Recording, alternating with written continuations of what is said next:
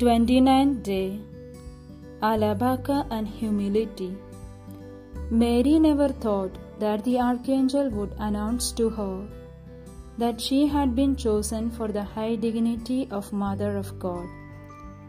She considered herself the happiest among women, with having only the chance to kiss the feet of that pure Virgin who would be the mother of the Savior. God saw the humility of his servant and exalted her. Search for true humility in your soul. Do you delight in being what you are not? Do you boast about what you do not have? Do you wish to be before men what you are not before God?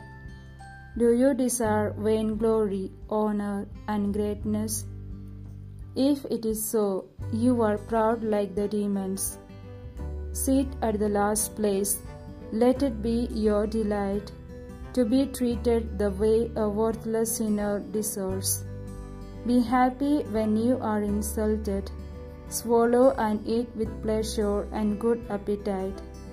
The contempt and disgrace, and when you put you today your intentions in Mary's hands, said to her, Most humble and purest Virgin, I accept willingly as something merited and deserved all the contempt, insults, and humiliations that I may receive no matter where they come from.